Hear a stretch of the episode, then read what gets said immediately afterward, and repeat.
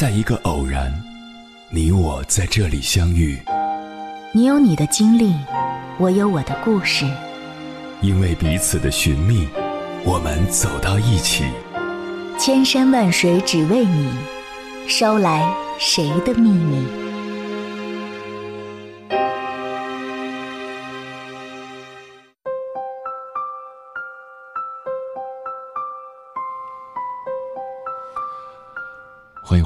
各位夜行者，这里是正在直播的中国交通广播，千山万水只为你，深夜不孤单。我是迎波，绰号鸭先生。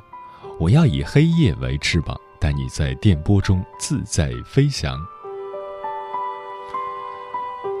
很难否认，直到二十一世纪二十年代的今天，性话题甚至仅仅是儿童性教育的话题。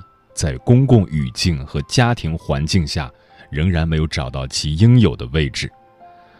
关于性，一种无端却根深蒂固的讳莫如深，让大量家长没有意识到对孩子进行性教育的重要性。可以说，这直接引发了一桩桩本可避免却血淋淋发生的糟糕事情。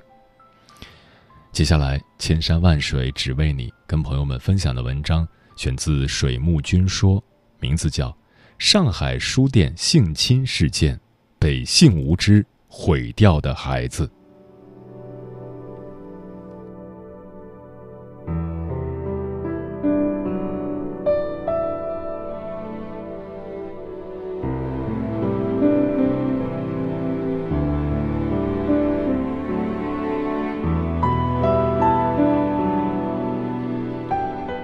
这两天，微博上一个妈妈的求助帖引发了大众的广泛关注。这位妈妈才五岁的女儿，在上海西西弗书店被一个十岁的小男孩性侵犯了。根据监控显示，男孩先是诱骗女孩跟他去男厕所，女孩没有同意，于是男孩就带女孩来到书架后，观察周围并无他人。便指使女孩扒开自己的裤子，然后男孩用手去摸了女孩的私密部位，最后男孩换了个姿势，指使女孩摸自己，女孩没有同意。这位妈妈在看到监控后崩溃了，她怎么也想不到女儿居然会在公众场合遭受这样的侵害，而施害者不过才十岁。他很难追究对方的法律责任。更让他愤怒的是，看到监控后，这个男孩拒不承认自己的行为，而男孩的母亲也拒不道歉，并恬不知耻地说：“你女儿是自愿的。”无奈之下，这位妈妈只能发微博曝光此事，希望其他女孩的家长提高警惕，不要受到侵害。一面是崩溃的女孩妈妈，一面是无耻的男孩家长，对比如此鲜明。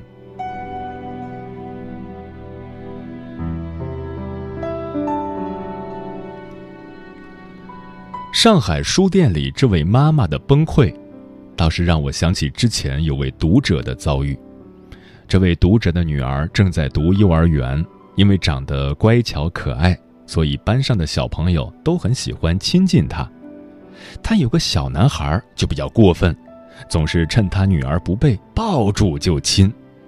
女儿表示过很多次不喜欢，但这个男孩还是一点都不收敛。这天，他在朋友圈看到男孩的妈妈发了一张照片，顿时火就上来了。这张照片里，女儿正在被他儿子抱着脸亲，配文是。看我儿子这么小就会撩妹了，真厉害！我们的读者立马留言要求对方删除朋友圈，并告诉他：“我女儿根本不想被你儿子亲，麻烦管管你儿子行不行？”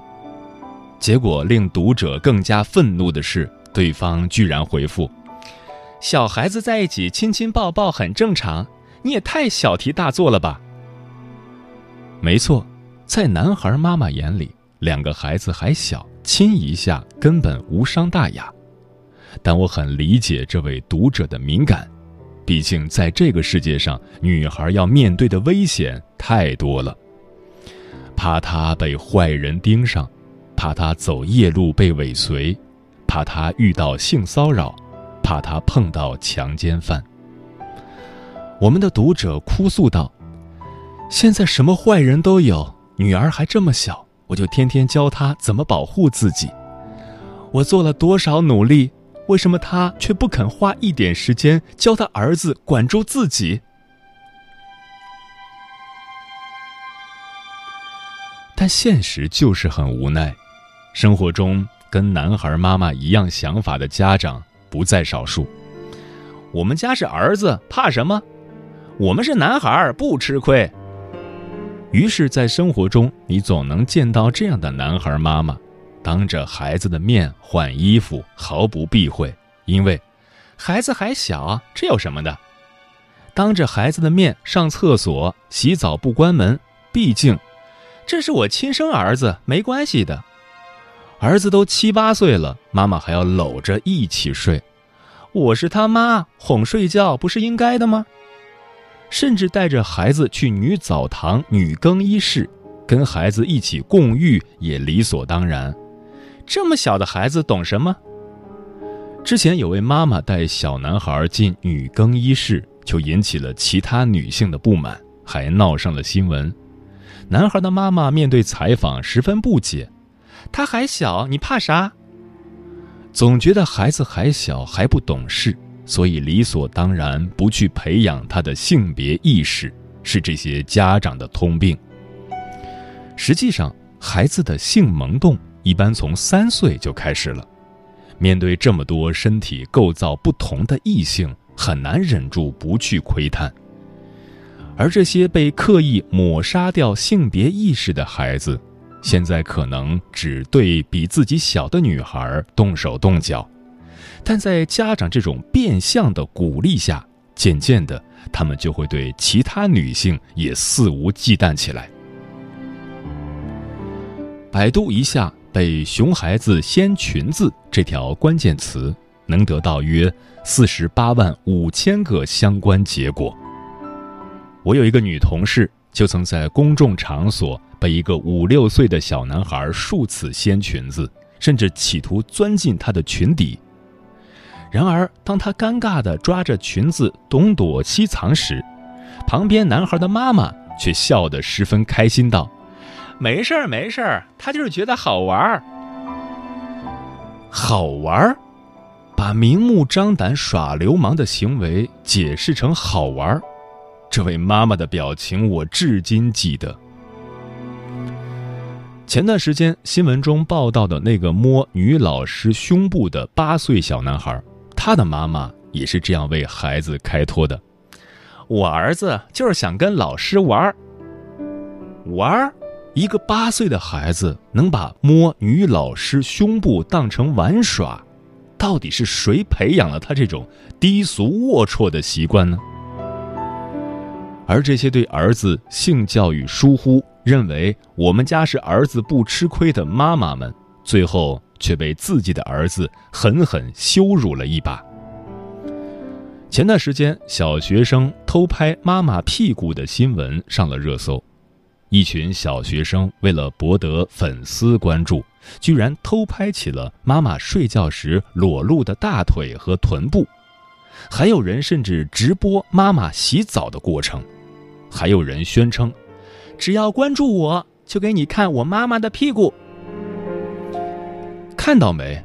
就是因为妈妈们对孩子性教育的缺失，导致孩子这种窥探欲越来越强烈，甚至转移到了妈妈的身上。如果这些妈妈能够在生活中多注意跟儿子相处的界限，明确儿子与其他异性相处的界限，那他们。还会被衣衫不整的暴露在几千万人的镜头前吗？没有不懂事的孩子只有不懂事的家长。你以为孩子还小什么都不懂却从来没有想过该什么时候让孩子懂。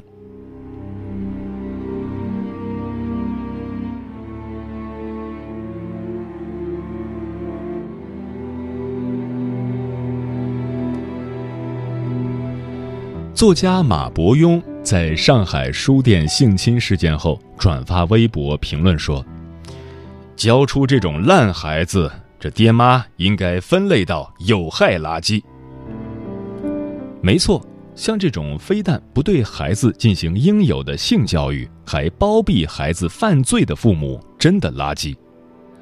而在这种性教育缺失下成长的孩子，最后会变成什么样？我们大概可以预想得到，今天会在书店摸小女孩的下体，明天就能在学校扯女同学的内衣带，长大后就有可能变成强奸犯。据研究表明，大部分男孩到十三四岁时就会有强烈的性冲动，并会对周围女性产生性幻想，睾丸激素在他们的体内汹涌澎湃。让他们的身体无法平静。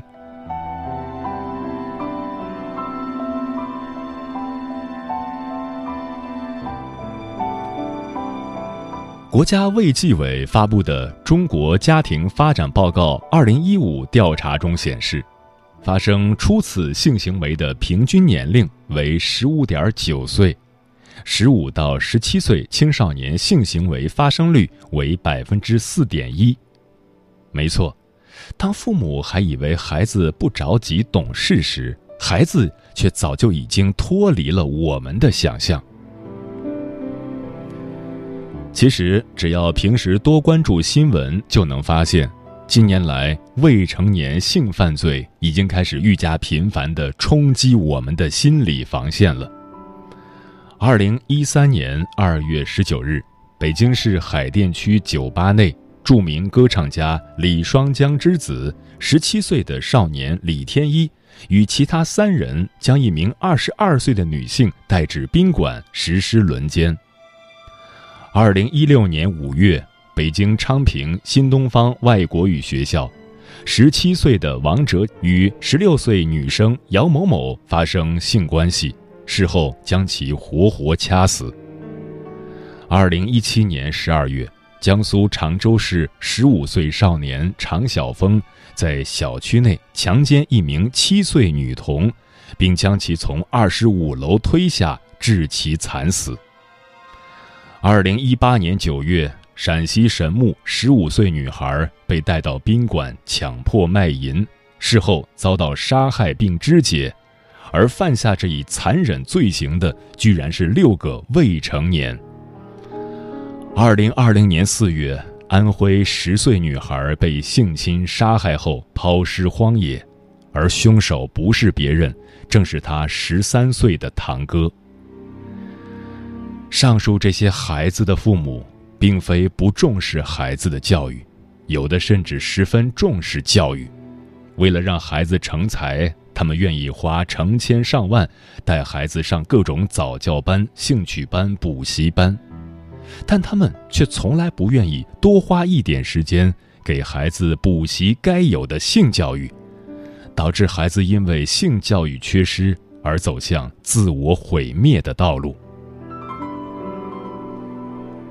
他还是个孩子啊，这句话并不能轻易的抹平孩子犯下的罪行。相反，法律是公正的，就算你是未成年人，但只要犯了法。就一定会受到制裁。十七岁的李天一被判处有期徒刑十年，其他两名共犯也被判处有期徒刑四年和三年。十七岁的王哲被判处无期徒刑，剥夺政治权利终身。十五岁的常晓峰被判处有期徒刑十五年。当其他同龄人都在学校努力读书、进入社会开始奋斗时，这些孩子却在监狱里消耗了人生最宝贵的青春年华。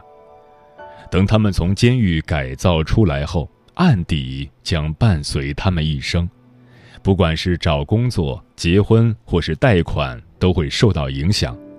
更重要的是，这些污点不仅会伴随他们一生。还会严重影响他们的下一代。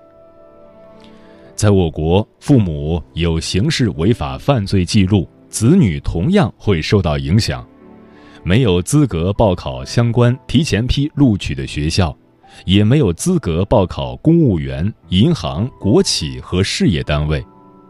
看吧，一次性教育的疏忽，毁掉的绝不仅仅是一代人的人生。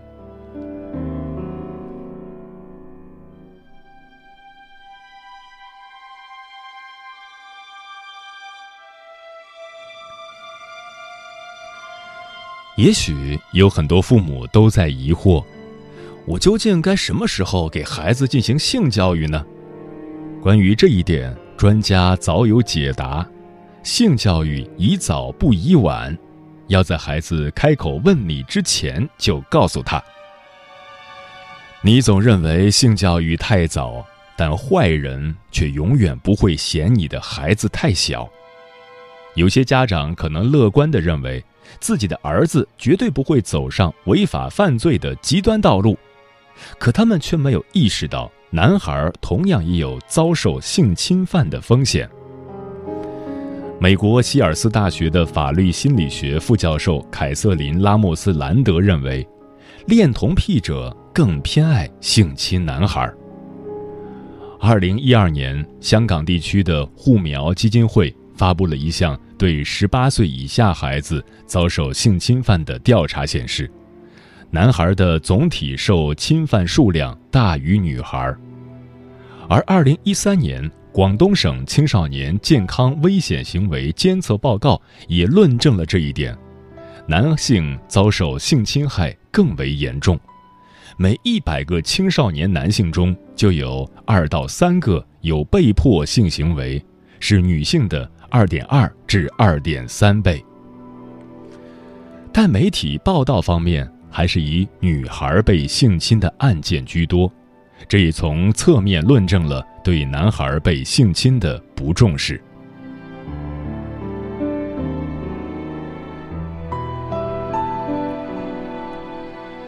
前段时间，二十名成年男性一起站出来举报他们曾经的中学老师梁岗。在长达十年的时间里，对他们进行不同程度的性侵行为，被性侵的人中很多都是未成年。他们中的有些人如今已经成家立业，也有了自己的孩子，但曾经被性侵的阴影却始终折磨着他们。之所以会勇敢地站在大众面前曝光此事，讨要说法，就是为了给全社会的家长一个警醒。男孩被性侵的现象绝对比你想象中的更普遍，也比你想象中的更严重。所以，千万别再对孩子的性教育羞于启齿，更不要在孩子面前谈性色变。为人父母，这一点你现在就应该告诉你的孩子：，不管是自己的隐私部位，还是对方的隐私部位。都不能随意触碰，做好性教育，才是在保护他人的同时，真正的保护好你自己的孩子。韩国的一档亲子节目《超人回来了》中，有一位父亲对儿子们的性教育就非常值得我们学习。这位爸爸在给还不到三岁的三胞胎儿子洗澡时，跟他们玩了一个摘辣椒的游戏。孩子们年纪虽小，但通过这样一个游戏，就学会了保护自己的隐私部位，不让他人随意触碰，即使那个人是自己的爸爸。看到没？不是孩子不懂事，而是你没给孩子懂事的机会。所以，不妨现在花五分钟的时间，给你的孩子讲讲怎么保护自己和他人。让他未来能有一个真正安全无虞的人生。有句话说得很好：，如果性教育会让你红了脸，将来肯定会让你红着眼。世上没有后悔药，亡羊补牢永远不如未雨绸缪。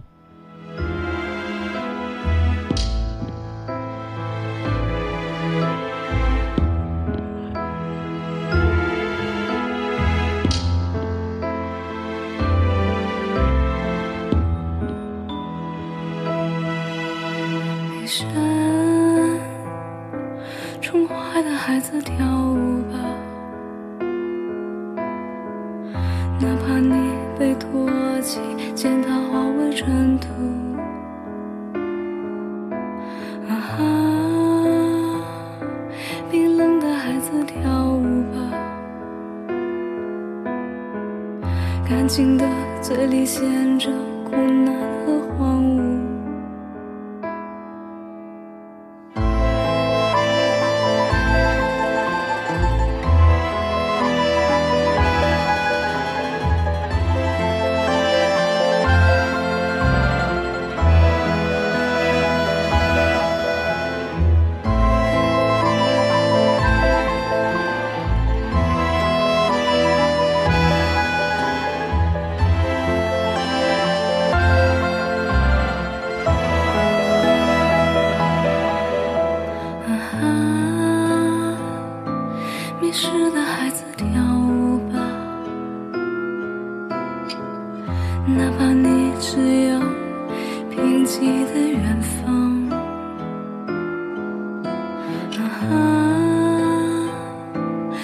乱的孩子跳舞吧，哪怕只能一想墓地里的幸福。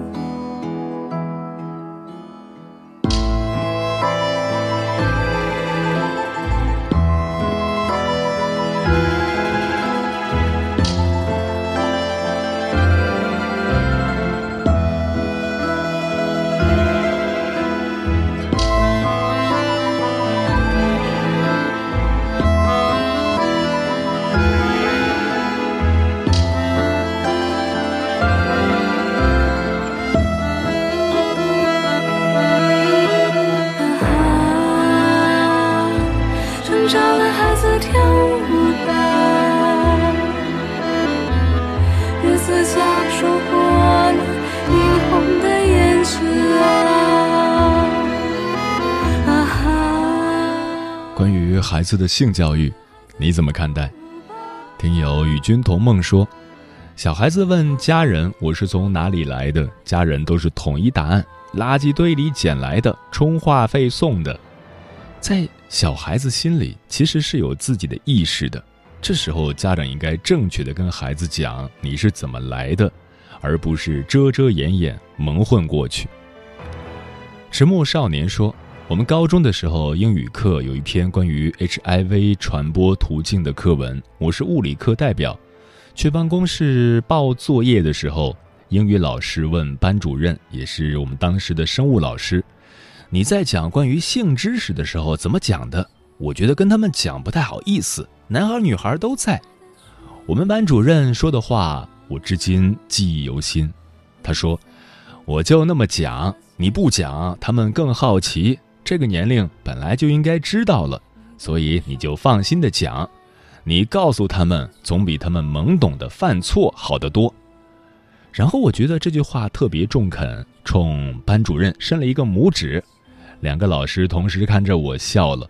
后来英语老师还是给我们讲了。我想说，性教育并不是难以启齿，等孩子真的因为懵懂无知犯错或者受到侵害。才真的让人觉得汗颜和可怕。嗯，性是孩子成长教育中不可忽略的一部分。性教育不是加分项，是必需品。从孩子出生就可以开始。我们的孩子不需要像我们一样被父母防着长大，他们应该被主动引导。在信息全球化。媒介环境相当复杂的大背景下，儿童接触性信息的时间提前，机会增多，内容存在很大不确定性。家长需要尽早参与，勇于谈性，在性教育上给孩子赋能，帮他们生成属于自己最坚固的铠甲。总而言之，性教育最重要的就是父母态度端正。大方面对，结合生动的绘本、图书，用浅显易懂的语言，分阶段和孩子分享性的知识，帮助他们了解自己的身体，建立界限与安全意识，并在此过程中始终保持对孩子的尊重与爱。时间过得很快，转眼就要跟朋友们说再见了。感谢你收听本期的《千山万水只为你》。如果你对我的节目有什么好的建议，或者想要投稿，可以关注我的个人微信公众号和新浪微博。我是鸭先生，乌鸦的鸭，与我取得联系。晚安，夜行者们。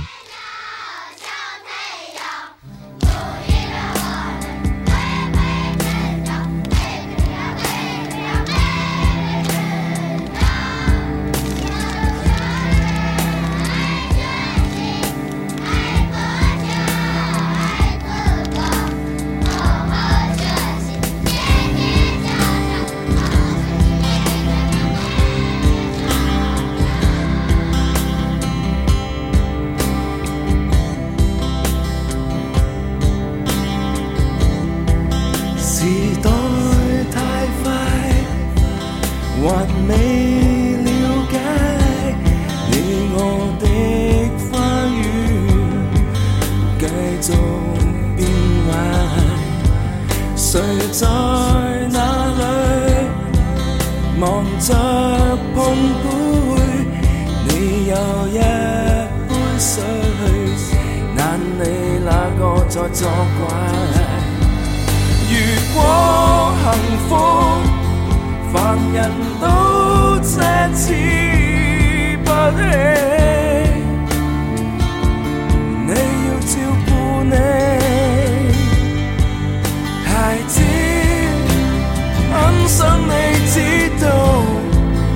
世界大了，我也爱你，这里你最了不起。孩子不必再苦恼，我要你战斗到最尾，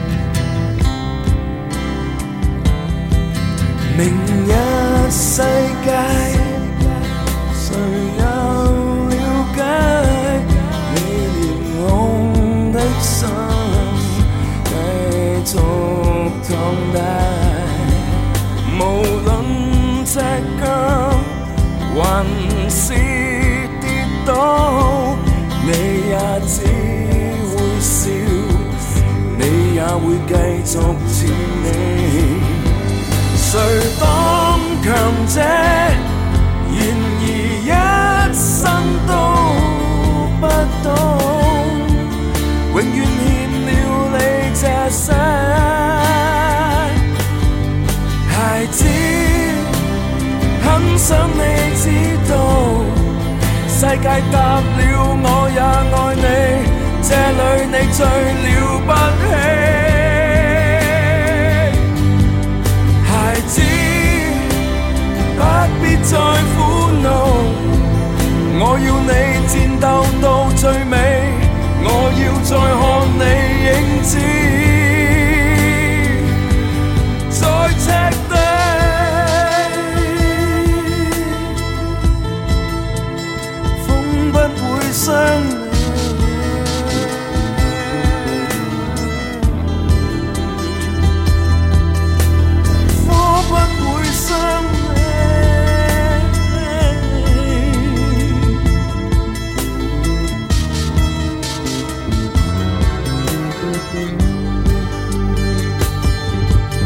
孩子，很想你知道世界大了，我也爱你，这里你最了不起。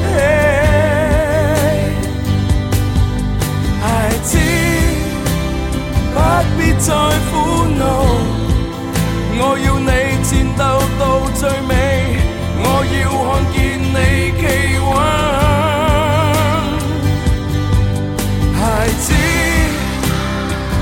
想你知道世界塌了我也爱你这里你最了不起